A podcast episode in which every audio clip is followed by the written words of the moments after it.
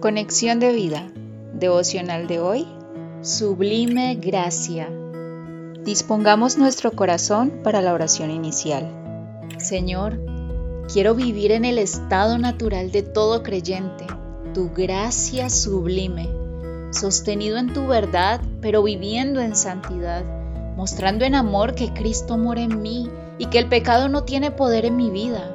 En el nombre de Cristo Jesús. Amén. Ahora leamos la palabra de Dios. Tito capítulo 2 versículos 11 al 13. Porque la gracia de Dios se ha manifestado para salvación a todos los hombres, enseñándonos que, renunciando a la impiedad y a los deseos mundanos, vivamos en este siglo sobria, justa y piadosamente aguardando la esperanza bienaventurada y la manifestación gloriosa de nuestro gran Dios y Salvador Jesucristo. La reflexión de hoy nos dice, la gracia no es permiso para pecar como muchos piensan equivocadamente.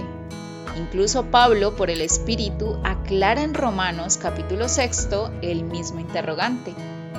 ¿Qué pues diremos? ¿Perseveraremos en el pecado para que la gracia abunde? Y es contundente en responder la pregunta. En ninguna manera, porque los que hemos muerto al pecado, ¿cómo viviremos aún en él? Romanos 6, versículos 1 al 2. Debemos saber, por tanto, que nuestro viejo hombre ha sido crucificado juntamente con Cristo para que el cuerpo del pecado sea destruido, a fin de que no sirvamos más al pecado. Romanos 6:6.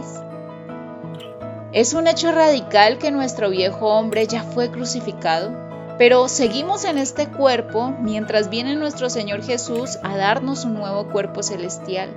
Primera de Corintios 15:52. El Señor nos proveyó de su Espíritu para que por Él hagamos morir las obras de la carne y no andemos guiados por nuestra tendencia a hacer el mal, sino por el amor que ha sido puesto en nosotros. Romanos 8:13 esta es la gracia sublime de Cristo, que no solo por medio de la fe en su nombre nos rescató, sino que nos sostiene y nos enseña a vivir de manera piadosa, afirmando acerca del pecado, porque el pecado no se enseñoreará de vosotros, pues no estáis bajo la ley, sino bajo la gracia. Romanos 6:12.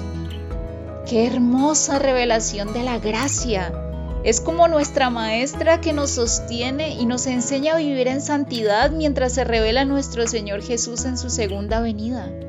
Pero leamos o escuchemos nuevamente de su palabra esta verdad y pidamos que sea revelada en lo más profundo de nuestro ser para que tengamos esperanza.